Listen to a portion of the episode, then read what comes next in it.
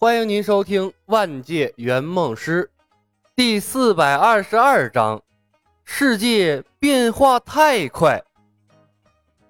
等众人散去，李牧领着冯公子来到了周一仙祖孙二人的身边，嬉笑着问：“周老爷子，五行遁术什么的难不难练？”奇门遁甲之术乃是小道，参悟天书大道，天下何处不可去得？院长盯着老头子的遁术，是舍本逐末了。面对李小白，周一仙也懒得装疯卖傻，淡然道：“哎，老爷子能在这乱世逍遥这么多年，奇门遁甲又岂是小道？”李牧笑道：“活下来才有一切，才是长生之道的真正核心思想啊！”周一仙看着李小白，又看看冯公子，默默愣了半晌，叹息一声。李小白呀，我能看透很多人，但唯独看不透你们二人。若世上真有超脱之人，恐怕也只有你们了吧？他们不信你能飞升，我却是信的。小环惊讶的张大了嘴巴，大眼睛看着李牧，滴溜溜的乱转。李牧笑着摸了摸小环的头顶。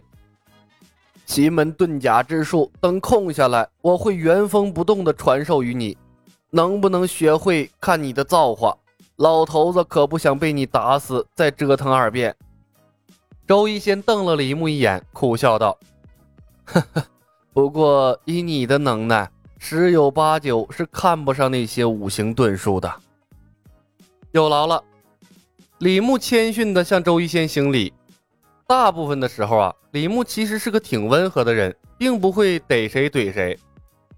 我能看看你的手相吗？周小环忽然道：“当然。”李牧无所谓的把手伸给了小环。在剧中，小环的相术颇为高明，虽然不像周一仙一样可以看透未来，但他能准确的说出一个人的过去，已经很了不起了。周一仙坦然承认了看不透圆梦师。小丫头显然是不服气的，李牧任由她去看，他也想知道周小环能不能从他的手相中看出一些别的东西来。小环抓着李牧的手，仔仔细细看了个遍，又拉过冯公子的手看了看，皱着小眉头说道：“竟然没有过去，你们是凭空冒出来的吗？”李牧和冯公子对视了一眼，笑着点头：“算是吧。”周一仙咳嗽了一声：“ 小环，道行高到一定的地步，是可以遮掩天机的。”小环白了周一仙一眼，转头看向李牧，眼睛亮晶晶的。“小白哥哥，加入仙学院，我能拜你为师吗？”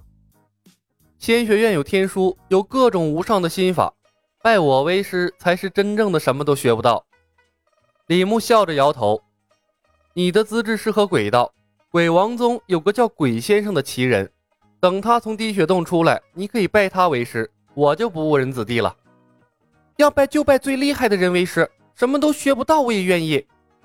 小环脆生生的道：“看机缘吧。”李牧笑着看了周一仙一眼，又在小环的头顶摸了摸。师妹，走吧。两人走出了几步，身后传来了一老一少的对话。爷爷，什么是机缘？小环问。缘分吧。周一仙叹息道：“小环啊，命里有时终须有，命里无时莫强求。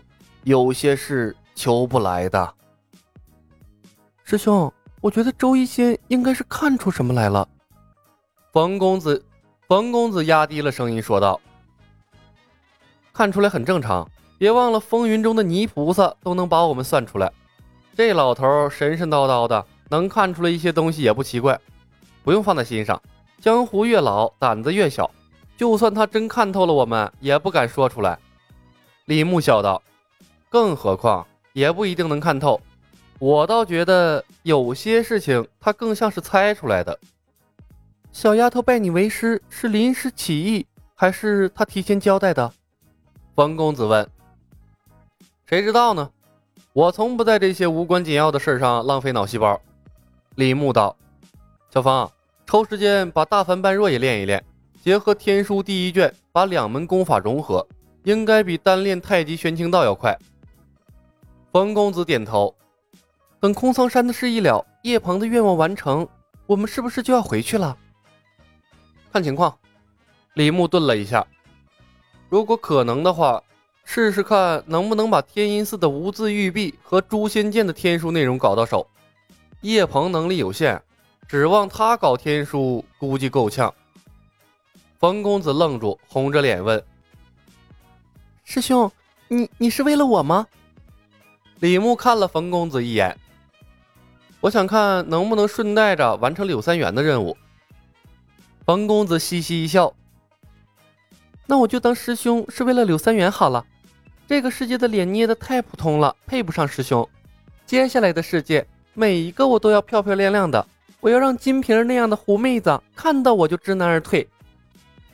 李牧看着自嗨的冯公子，无奈的说道：“你高兴就好。”当晚，仙学院精英团露宿在了空桑山。新加入的教职工果然给力，但凡从万福古窟跑出来的家伙，有一个算一个，全都被他们堵了下来。进入死灵园寻宝的人们是懵波的，没有人能明白。为什么才短短一天多的功夫，外面的世界就变了样啊？水火不容的正邪两派竟然联合起来对他们下手了。鬼王拥有对鬼王宗的绝对控制力，青龙和鬼先生虽然奇怪，但仍听从劝告回归了鬼王宗，顺势加入了仙学院。但炼血堂、焚香谷、天阴寺进入死灵渊的人啊，就有些受不了了。在死灵渊，又是和黑水玄蛇斗，又是和一群人你死我活的斗智斗勇。好不容易大家达成了一致，共享了天书，本以为能够趁着留在外面的人和蜀山仙学院勾心斗角，逃之夭夭。结果从暗无天日的地底下刚跑出来，就被正邪两道联手给堵了。田不易，你枉为青云门的首座，竟然跟魔教勾结，简直是天下人的耻辱！鬼王，你竟勾结外人，图谋炼血堂的天书！普空师叔，你们怎么了？是被魔教的人胁迫了吗？如果是的话，你就眨眨眼。你们把我师傅玉阳子怎么了？空桑山乱成了一团，到处都是奇奇怪怪的喝骂声，每个人都要抓狂了。这世界变化太快，他们真的跟不上节奏。一夜鏖战之后。凡是从滴血洞里跑出来的人，基本上都被拿下了。李牧冷眼旁观，自始至终没有出手帮助，只是在事后当着所有人的面表扬了新加入的教职工们为蜀山仙学院做出的贡献。然后，冯公子从俘虏们身上收获了天书第一卷。李牧在田不易等人不可思议的眼神中，手一挥，大度的放走了所有的俘虏，没有胁迫任何人加入仙学院。本集已经播讲完毕，感谢您的收听。喜欢的朋友们点点关注，点点订阅呗，谢谢了。